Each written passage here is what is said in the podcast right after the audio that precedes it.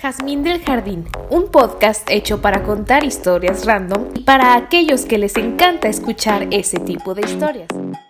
Um, Recibe consejos de alguien que no sigue sus consejos y sálvese quien pueda. Bienvenidos al programa.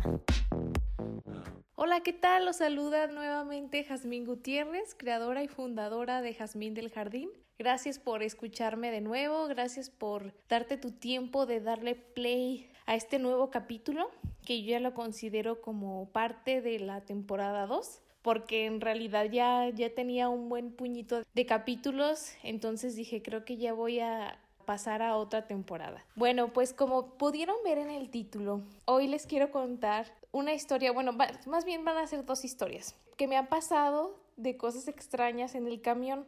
Curiosamente, estas dos historias me ocurrieron en la misma ruta de camión, pero una de ida hacia mi trabajo y otra de regreso de mi trabajo. Y creo que ya estaba en diferentes trabajos, pero de casualidad tenía que tomar las mismas rutas, solamente que con diferentes rumbos. Y bueno, pues primero voy a comenzar con una que se me hizo como más que chistosa.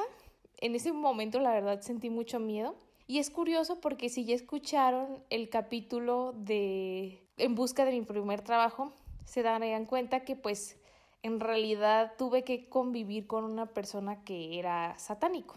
Entonces, después pasó lo que pasó en ese, en ese trabajo. Si no, si no lo han escuchado, los invito a escuchar ese capítulo, está muy interesante. Entonces, pues ya pasó tiempo y tuve otro trabajo y me ocurre esta nueva experiencia. Resulta que yo pues iba hacia mi trabajo, era muy temprano, yo me imagino que eran como las ocho y media más o menos, porque iba hacia rumbo de Plaza Galerías. Las personas que viven en Guadalajara sí, sí van a saber pues dónde es. Es una plaza que se ubica en Zapopan, que está muy cerca del municipio de Guadalajara. Entonces, pues tomé la ruta 629, que también las personas que viven en Guadalajara pues la, la han de ubicar bien y ya iba rumbo hacia mi trabajo, o sea, tenía que tomar dos camiones, uno hacia el 629 y el 629 pues ya me dejaba, pues no precisamente muy cerca del trabajo porque sí tenía que caminar algunas cuadras largas, pero pues ya era como mi última ruta. Entonces pues ese camión, aunque yo lo tomaba justo donde es como su terminal, pues muchas personas se subían en la terminal y pues a veces sí alcanzaba asiento o a veces pues parada, pero pues en un lugar bien, solamente que después pues se llena un montón. Y ese día pues era un día lluvioso, me tocó la suerte de que se había un asiento. Entonces como yo era de prácticamente de las últimas que se bajaba, o sea, no me bajaba luego luego, yo prefería sentarme en esos asientos que están como al lado de la ventana porque justamente a veces era más probable que la persona que tuviera a un lado de mí se tuviera que bajar antes que yo. Entonces, pues no me gusta mucho eso como de que, ay, que nada más se, se voltean tantito para que pases o que ya después no te puedes parar para que la otra persona se salga porque aparte el pasillo está súper lleno, entonces dije, no, esa era mi logística, ¿no? Y yo siempre usaba audífonos, o sea, conectaba mis audífonos a mi celular y escuchaba música. Esto para evitar el contacto social con la gente y no por mala onda, sino que pues como que por a veces por lo mismo de que ocurren cosas incómodas, yo dije, pues me pongo mis audífonos y sí, aunque por otra parte es muy peligroso y mis papás siempre me regañaban porque pues como traes la música y todo, tus sentidos no están tan alerta, sobre todo pues el, el de la escucha, ¿no? Entonces pues lo que ocurre alrededor, a lo mejor tú te tardas un poquito más en reaccionar por lo mismo o puede que te roben algo de tu bolsa, no sé, pueden ocurrir muchas cosas. Entonces pues sí tenían razón. Pero igual entonces yo no los usaba abajo del camión, sino hasta que me subía, me sentaba, me acomodaba. Si iba parada, pues ya de plano no, no tengo tanta habilidad como algunas personas que hasta leen o se duermen paradas y así. Entonces, pues yo dije, ahorita me pongo mis audífonos. Me senté en, en, el asiento, como les comento, que estaba en el lado de la ventana. Y lo bueno que no era ese asiento incómodo en el que abajo está como el relieve de lo que cubre la llanta y que vas así como súper más apretado y las piernas hacia arriba. Entonces, no, estaba bien, pero sí recuerdo que, que era estrecho el espacio. Entonces, pues los asientos desgraciadamente no están tan ergonómicos o podría decirse que moldeados a cualquier tipo de persona, porque las personas que sí están como más grandecitas o más anchas o así, pues la verdad sí como que abarcan más de la mitad del espacio, pues siempre te aprietan. Entonces, pues ya se iba subiendo la gente y yo la verdad casi siempre volteo a ver a los que se van subiendo y así como de, ay, ojalá y tú no te sientes conmigo, ojalá tú no y ojalá, pues tú sí, está bien. Porque pues no, como repito, o sea, no es como por discriminar a nadie, pero hay personas que te causan desconfianza y la verdad como mujer sí es como muy complicado ese tipo de temas. Y bueno, el punto es que se subió un muchacho con una mochilona que parecía como de esas mochilas viajeras, como las que usan las personas que viajan como de mochilazo grandota, así, o sea, tipo me voy a Tapalpa, no sé. Y pues bueno, su mochila grande y luego él estaba grande, o sea, era robusto, no era gordo, era alto, musculoso, de espalda muy ancha, sin cabello, o sea, pelón y solo traía como una gorra para el invierno, pero más delgadita y traía un libro en sus manos y pues se veía así como extraño, tatuado y así, ¿no? Como persona no confiable. Y justo esa persona no confiable decide sentarse a un lado mío. Entonces, pues yo dije, ni modo. Y ya, pues yo procuro como hacerme un poquito más pegada hacia la pared o recorrerme, pues para que la persona que se va a sentar conmigo, pues se sienta bien. O sea, que no estoy como que, ay, me le voy a encimar o algo, ¿no? Entonces esa persona se sienta pero hace esos movimientos como cuando no cabes bien en algún lugar y mueves como que tu espalda y tus brazos, tus hombros, perdón, hacia adelante y hacia el otro lado y como que pujándose como a él no le importó y me estaba súper apachurrando. Entonces, como su mochila estaba súper enorme, también casi me la echa encima para acomodarse y así puje y puje. Y yo, ay, como de, ay, pues sí, amigos, si no estás conforme con el lugar, párate y, y mejor vete así, ¿no? O sea, porque pues todos los asientos están igual y no creo que vayas a caber muy bien. Entonces, pues así quedó y de pilón se estaba formando ese ambiente como incómodo, ese clima en el que la gente ya está como expidiendo sus aromas y se siente ese vaporcito porque además nadie quiere abrir las ventanillas porque está lloviendo y ay no, qué horrible. Entonces él para interactuar conmigo por primera vez me dijo, ay, voy a abrir la ventana porque hace mucha calor, aunque esté lloviendo, se está como que sofocando. Yo dije, ah, está bien, pues por mí no había problema. No había problema entre comillas porque pues en realidad sí, después había airecito, pues la lluvia sí me iba a caer pues primero a mí, ¿no? Porque yo estaba de ese lado. Entonces, pues fue como que se atravesó para abrir la ventana, pero no de esa forma en que, ay, pues trato como de no tocarte o así, no, la verdad muy atravesado y casi se encimaba en mí. Y yo, ay, no. Entonces vi que la cosa iba para mal como que algo de mí dijo, no, este te va a crecer acá plática o va a haber algo extraño. Entonces quise sacar mis audífonos, pero estaban como súper enterrados y les juro que estaba tan apretada que no tenía tanta movilidad en mis brazos, entonces ni siquiera podía a gusto meter mi mano en la bolsa para poder encontrar los audífonos, sacarlos, conectarlos y ponérmelos. Y dije, ay, ya ni modo, pues ojalá se baje pronto, no sé, ahí estaba como que piense y piense y casi está rezando, ¿no? Entonces, pues dicho y hecho, transcurre un poco unas cuadras el camión. Y bueno, más bien transcurre el tiempo y el camión recorre unas cuadras y pues ya me empieza a decir, bueno, sí, primero hizo como que estaba leyendo su libro y ya me dice, mi libro está súper interesante, ¿eh? Y yo así como de, ah, pero no era ni siquiera que yo estuviera de fisgona, solo vi que empezó a leer y yo me puse a ver ya después como que el paisaje por la ventana. Y él para llamar mi atención me dijo, mi libro está súper bueno, ¿eh? Y yo le dije, ah, pues qué bien. Me dijo, está súper interesante. Y yo, ah, no, pues sí, está bien, que es bueno leer, ¿no? Y así. Pues que mira, se trata de esto y esto y esto. La verdad ya ni me acuerdo de qué se trataba su libro, pero era como de esos libros que consigues en las librerías del centro, como ya viejitos que huelen extraño. Así se veía como de ese aspecto. Y pues la gente empezó a ver lo que conversábamos. O sea, la gente parada pues tenía tiempo de chismear y nos observaba. Y yo me sentía aún más incómoda.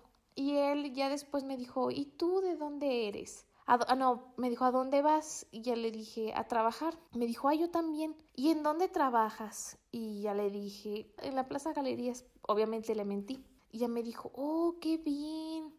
¿Y qué haces? Este, y yo, ah, pues trabajo en una zapatería. Y ya me dice, ah, muy bien, ay, pues fíjate que casualmente yo necesito unos tenis. Y yo, ah, pues fíjate que nuestra zapatería es como más de, pues de personas adultas y así, y no, no hay tenis. Este, son más zapatos como tipo ortopédicos y cosas así. Yo, yo no, no llevaba que inventarle porque pues obviamente no quería que después dijera, si quieres te acompaño a tu tienda y ahí compro mis tenis o cualquier pretexto, ¿no? Entonces le dije, pues igual este, ahí ya en la plaza hay muchas tiendas donde puedes comprar tenis. Y ya me dijo, ay, sí, pues si voy me, me encantaría verte de nuevo. Y ya le dije, ah, sí, pues gracias, pero en realidad trabajo todo el día, pues no me alcanza el tiempo para hacer otra cosa. Y ya me dijo, ¿y los fines de semana? Le dije, pues lo que pasa es que soy foránea, entonces pues me voy en camión hacia con mi familia, ¿no? me dice, ah, qué bien, ¿en dónde vives? Y yo le dije, ah, no, pues ¿de dónde eres? Y ya le dije, ah, pues soy de Talpa. En realidad fue como que el primer lugar que se me ocurrió. Y yo dije, algo que lo vea muy lejano, ¿no? Y ella me dice, ah, no, pues sí está lejos, ¿y por qué te vas en camión? ¿No sabes manejar? Y yo, no, pues la verdad todavía no sé manejar. Ah, yo te enseño a manejar, yo, yo la verdad tengo carro, nunca ando en camión como hoy, pero mi carro está en el taller, pero ya lo voy a sacar y si quieres yo te puedo llevar los fines de semana a tu casa y te puedo enseñar a manejar, no pasa nada. Y yo, ah, no, gracias. Y yo sí como ah, sí, ahorita, sí, gracias, desconocido, enséñame a manejar me dijo, es que estás muy bonita y cómo puede ser que, que tengas que batallar tanto si yo te puedo ayudar y llevarte y conocer a tu familia. Y yo, ay, sí, gracias, pero no, este, así estoy bien. Entonces, después ya me comenzó a decir que si veía las cicatrices que había en sus brazos y en realidad tenía cicatrices feas, pero como de cortadas. Y ya le dije, ah, sí, me dijo, es que estas manos son tan trabajadoras y saben hacer tantas cosas, son muy buenas. Soy panadero Hago panes deliciosos, trabajo en un restaurante de por aquí, por eso tengo mis brazos quemados, pero todas estas quemaduras valen la pena por, por el pan tan delicioso que hago. Y yo, ah, no, pues está bien, ¿verdad? Vale la pena el sacrificio. No, pues que sí. Y ya me dijo que, que tenía muchos libros en su casa, además del que estaba leyendo. Demasiados libros, demasiados. O sea, que tenía un cuarto lleno de libros y que le encantaría que yo pudiera leer algunos de sus libros, le encantaría prestármelos, que conviviéramos. Entonces toda la gente nos volteaba a ver y yo no, y como que me miraban así de qué le va a contestar esta tipa, ¿no? Y yo no, ya no me vean. De verdad estaba muy, muy incómoda, me dio mucho miedo ya, pues el, el, su forma de ser tan, tan directo y tan insistente y tan raro en unos minutos de que tenía de conocerme y ni siquiera sabía cómo me llamaba y ya me había preguntado todo esto y, y ofrecido, ¿sabe cuántas cosas? Y me dijo, es que tengo un libro muy especial que a mí me gusta compartir con la gente, pero yo veo que tú eres como esa persona a la que más quiero compartirle mi libro. Ese libro negro. Dijo, te va a encantar y no sé qué yo. El libro negro, ¿no? Pues todavía más asustada. Yo la verdad ni por la mente me pasaba qué era, pero sabía que no era algo bueno. Entonces me dijo, y bueno, a todo esto, ¿cómo te llamas? Y le inventé un nombre, no recuerdo cuál. Y sacó un chafatel. Ay, bueno, perdón, pero sí está así como bien retro su celular y me dijo, ay, ¿por qué no me pasas tu número? para poder este comunicarnos después, mandarte un mensajito y a ver qué hacemos, a ver si salimos. Entonces yo dije, ay, no, no puede ser. Pero en eso no sé qué pasó, porque no quiso que supuestamente registrara mi mi número en su celular. Me dijo, mejor escríbemelo en este en este libro. Y yo así de, ah, está bien. Entonces a mí me daba miedo que le pasara un número falso y en eso me dijera, pero déjate marco y te cuelgo, ¿no? Y que en realidad pues no sonara mi celular. Entonces me paniqué muy mensa y le di mi número real para acabarla de amolar. Pero dije, bueno, a ver qué se me ocurre. O literal, pues solamente si son llamadas desconocidas y son pronto, pues obviamente va a ser él, ¿no?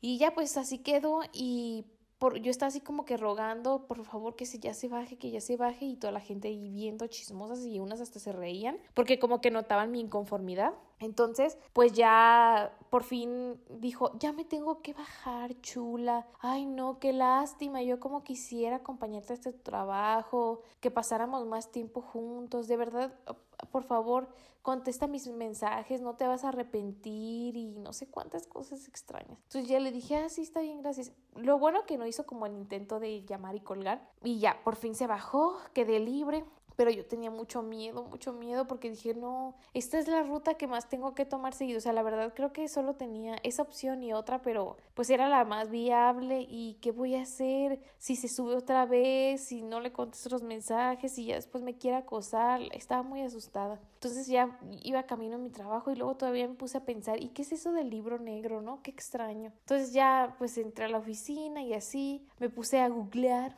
qué es el libro negro y me di cuenta que era la Biblia de los satánicos y yo, ¿qué?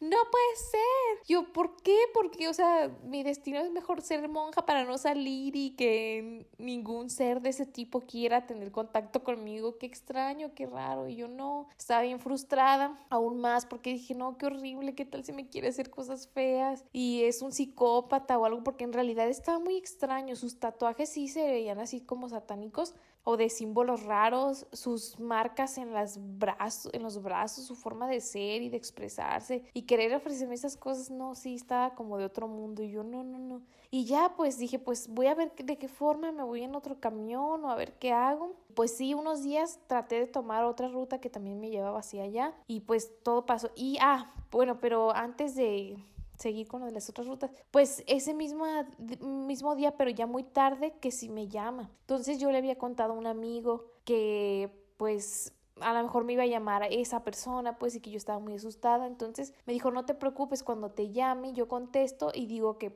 no es tu celular, o sea, como de que fingir que sí le di un número equivocado. Entonces, pues resulta que sí me timbró el teléfono ya algo tardecito y se lo pude pasar a él y ya dijo, bueno, no, pues que busco a Mayra y así. Y no, pues es que ella no, no, o sea, no, no ella, más bien dijo, no, pues estás equivocado, este no es el número de ninguna Mayra, no, pues yo soy fulanito de tal. Y, ah, pero entonces, no es el número de Mayra, no, la conozco, o sea, no sé a quién te refieres. Ah, ok, no, pues gracias, y ya.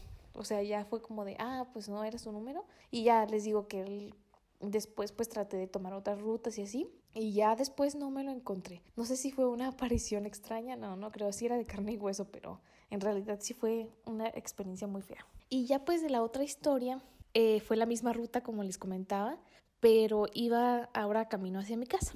Entonces era ese camión para que me dejara en el centro y ya un camión que se me llevaba a mi casa.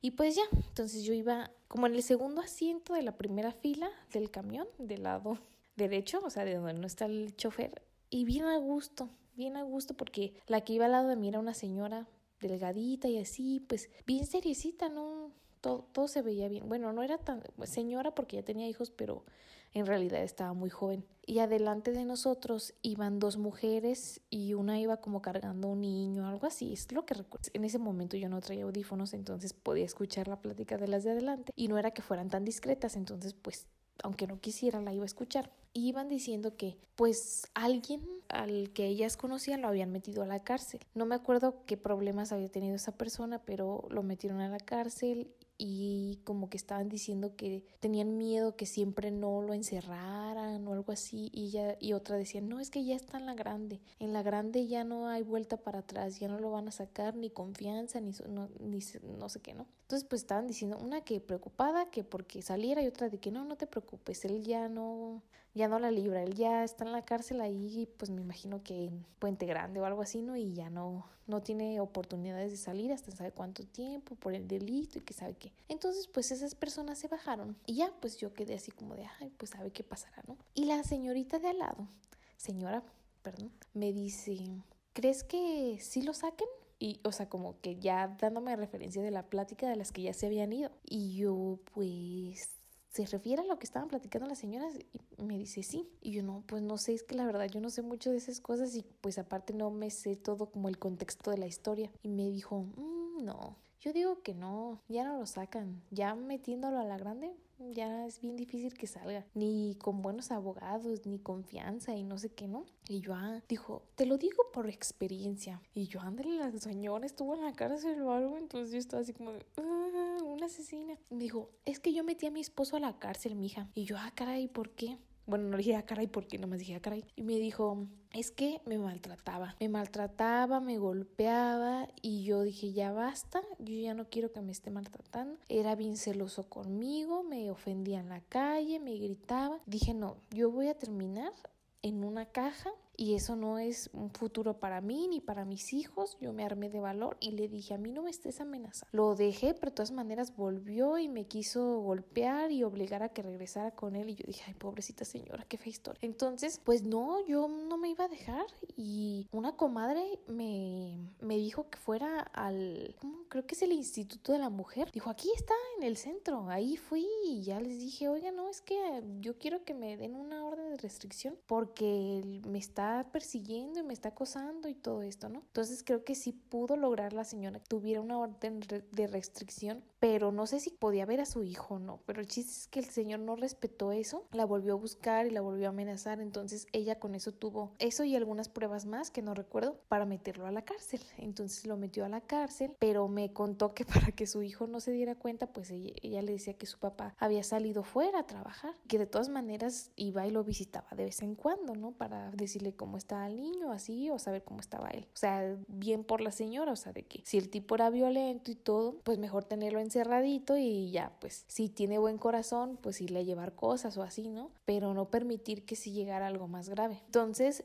pues ya después de eso yo así de, ah, no, pues qué bien, ¿no? O sea, ya terminó la historia me dice, no, pues ya mi hijo, pues sí me dice, ay, ma, pero ¿por qué no me dejas hablar por teléfono con mi papá o así, ¿no? Y ya nada más pues le, le doy inventos, mija, yo no sé si estoy bien o mal. ¿Tú qué harías? Y ya le dije, no, pues yo pienso que sí está bien su idea, porque para que el niño no se sienta mal, ¿no? No, pues es lo que yo digo, pero a mí me regañan que porque no, que le debo decir la verdad y que no sé qué, pero yo no lo quiero hacer sufrir y pues no, ¿sabes para qué vine al centro? Pues no, entonces me dijo, vine a comprarle unos tenis a mi hijo, pero le voy a comprar unos Converse, pero Converse originales, porque los chafas no duran nada. Mira, yo mejor hago mi alcancía y le compro unos Converse, pero que sean originales, para que le duren un montón y además se los compro más grandes para que le duren más, porque pues no, sale bien caro y pues con mi marido en, en la cárcel y pues yo sin tenerte otra entrada de dinero, pues como le hago, ¿no? Y yo le dije, ah, no, pues sí, está muy bien. Entonces yo iba pensando así como de, ¿por qué la gente agarra tanta confianza solo de verme y decir, pues le voy a contar toda mi vida amorosa y frustrada a esta niña, ¿no? O sea, pues no sé. Y, y ya, pues entonces ya estaba yo cansada como de tener que seguir en la corriente porque la verdad a veces sí me hacía como que preguntas que me sacaban de onda y yo así como es que señora yo no puedo opinar en su vida, ¿no? Porque aparte uno tiene que ser muy cauteloso en esas cosas porque qué tal si te salen con que ¿por qué me dices eso? ¿Qué te pasa, no? Entonces pues ya llegó el camión al final final, o sea, llegamos al mismo a la misma parada, o sea, que era la, el final de la ruta de ese camión. Y yo dije, ay, por favor, que no se vayan en el otro mismo camión que yo, ¿no? Ella seguía platicando de cosas, ya no me acuerdo qué más, porque sí fue hace unos años, pero seguía contándome cosas de su familia, de su hijo y todo eso. Entonces le dije, oye, ¿sabes qué? Nada más que yo así, yo aquí ya sí, ya me tengo que ir a otro lado. Entonces dije, si me dice que se va en el mismo camión que yo, pues le inventó que yo voy a otro, ¿no? Y me dijo, ah, sí, pero ella se me adelantó. ¿Qué ruta vas a tomar? Y yo, ay, espero que te diga y que no sea la misma. Y ya no, pues tal. Y dice, ah, a ver, deja pienso si esa me lleva a donde voy. Y yo, no, no, no, no, no, esa no me lleva para donde voy. Pero bueno, me dio mucho gusto conocerte, muchacha. Que estés muy bien, ¿eh? Y yo, ah, gracias, igualmente, adiós. Y yo, ay, válgame Dios, qué bueno que ya se fue. Pero pues es que de verdad, no mala onda, pero pues yo me sentía como padre en confesionario, no sé. Ese después ya me está dando mucha risa, pues, porque la doña ahí contándome, que el esposo, que la cárcel, que el número de Converse del hijo, detalle y detalle, que a mí la verdad pues no me interesaba, ni siquiera los conocía. Y pues así me han pasado varias cosillas chistosas en el camión, pero pues también si les cuento todas pues se va a hacer muy largo este, este capítulo. Ya nada más para finalizar me acuerdo que una vez estaba pues en un camión muy apretado y estaba una, yo estaba así como que pues agarrada, súper agarrada del tubo porque me tocó parada del tubo que está así como arriba de los asientos. Entonces estaba una señora, una viejita chaparrita, chaparrita. Bueno, yo mido 1,65, no soy tan alta, pero creo que tengo la estatura promedio. Entonces, pues la señora chaparrita me llegaba, su cabeza me llegaba como a la cintura. Entonces hizo que traía como guarachitos de plataforma. Y la pobre señora así como de no, porque no, no tenía de dónde agarrarse. Ya los asientos estaban este, atascados de gente y que también se estaba agarrando de los asientos. Entonces el camión se da un frenón de esos pero bueno, es que te tienes que agarrar de hasta como con las uñitas de los dedos de los pies. Y la señora lo que hace es abalanzarse hacia mí, o sea, después de que yo tenía que como que luchar con mi propio peso y con el de las personas que te vienen encima, la señora se me encima, se me agarra y me abraza súper fuerte de la cintura y yo de, ¡ah! Tenía que agarrarme yo y sostener, o sea, poner más fuerza para poder sostenerla a ella. No, pues ya sobrevivimos eso. Y la señora muy así de que ni siquiera gracias, mi hija, por agarrarme o por dejarme agarrarme de ti. No, como si nada. Y yo, ay, pues bueno, pero hice mi, mi obra de caridad del día. Entonces, pues ahora sí, ya concluyendo este tema, les agradezco una vez más que me hayan escuchado. Si ustedes tienen ganas de contarme su historia o de que yo la cuente por aquí, tengo algunas anécdotas que me han contado mis amigas que pienso también contarlas, pero yo creo que va a ser en otro capítulo. Estas pues son experiencias mías para no hacer tan largo y bueno, ya para no ser también tan larga la despedida, solamente les digo que si también ustedes quieren que comparta su historia o tienen una historia súper chistosa o súper trágica o súper rara también en los viajes de los camiones, me lo hagan saber y me pueden contactar por medio de mi fanpage que se llama Jazmín del Jardín y ahí me pueden mandar un mensajito. También en Instagram estoy como Jazmín-del-jardín y también tengo un correo electrónico que se llama mi podcast del jardín gmail.com donde también me pueden mandar lo que ustedes deseen decirme. Entonces ahora sí, me despido. Muchas gracias por escucharme. Que tengan una excelente vida y no tantas tragedias en el camión.